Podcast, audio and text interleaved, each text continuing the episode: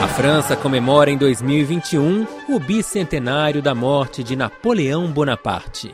Nesta série de reportagens, conheça a relação do primeiro imperador dos franceses e a história do Brasil. No capítulo de hoje, Napoleão e o Brasil também acabou em samba.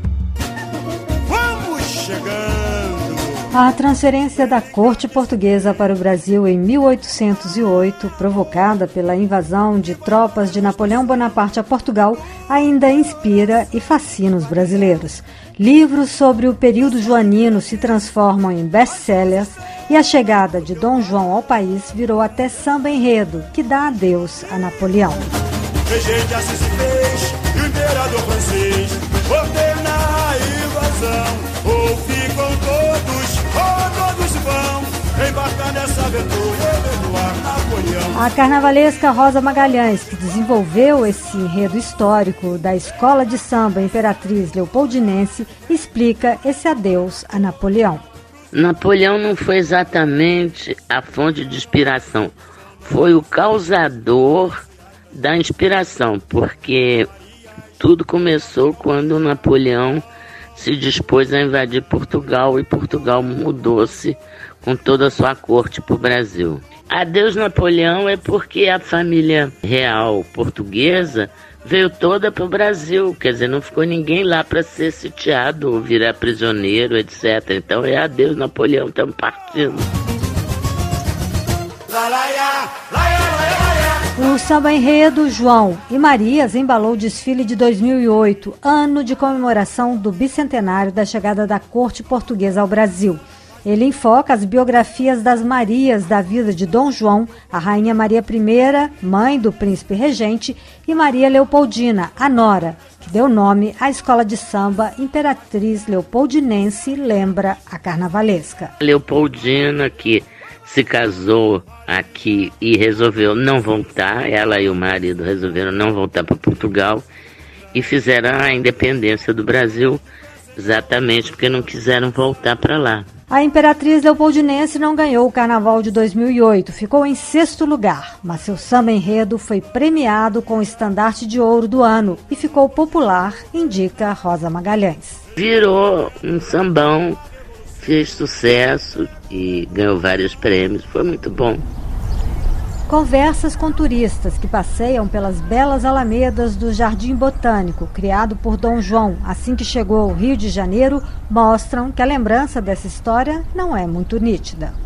Você já ouviu falar de Napoleão Bonaparte? Já, já ouvi falar. Estudei sobre isso no colégio, mas confesso para a senhora que já tem muito tempo, eu não me recordo, mas já estudei sim. A chegada da corte portuguesa aqui no Rio, você lembra?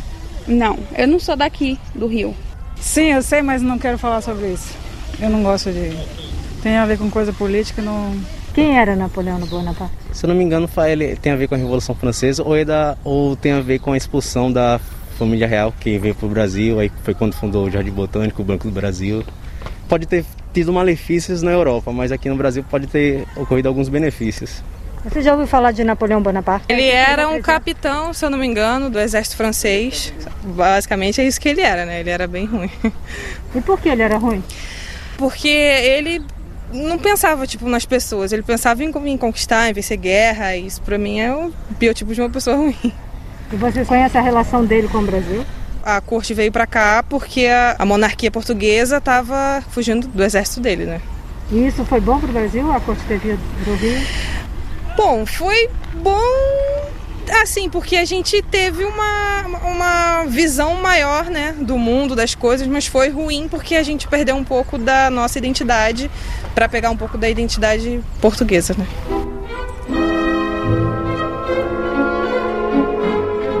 Uma prova de que os brasileiros se interessam por esse período é o sucesso do livro 1808, como uma rainha louca, um príncipe medroso e uma corte portuguesa enganaram Napoleão Bonaparte e mudaram a história de Portugal e do Brasil. A narrativa histórica trouxe fama ao jornalista e escritor Laurentino Gomes. O livro, lançado em 2007, vencedor do Prêmio Jabuti e de melhor ensaio da Academia Brasileira de Letras, já vendeu mais de um milhão de exemplares.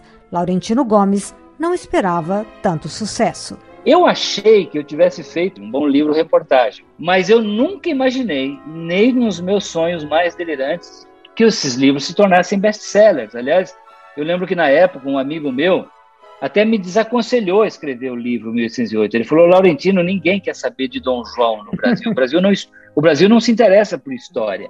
E aí me surpreendeu. E aí eu descobri que o Dom João apesar das suas dificuldades pessoais, um homem muito indeciso, muito medroso, este homem é muito admirado no Brasil hoje. O jornalista se interessou por este período da história do Brasil porque não existe nenhum outro momento de transformações tão profundas e aceleradas como esses brevíssimos 13 anos de permanência da corte de Dom João no Rio de Janeiro. Segundo ele, no Brasil joanino, nasceu o país que temos hoje, positiva e negativamente falando. O Brasil hoje, como um país grande de dimensões continentais, a identidade nacional que nós temos hoje se deve à vinda da corte.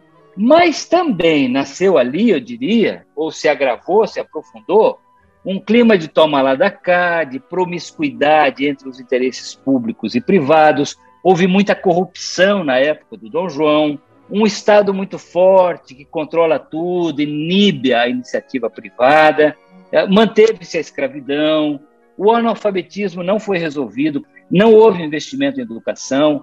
Então, esses aspectos que hoje nos assombram são herança desse período. Laurentino Gomes diz que deve o sucesso de seus livros a Dom João, uma espécie de patrono dele como escritor, e também a Napoleão. Meu grande patrono mesmo, meu grande padrinho é o Napoleão. O segundo é o Dom João. Você ouviu um episódio da série Napoleão e o Brasil. Reportagem de Adriana Brandão e produção sonora de Pierre Zanuto.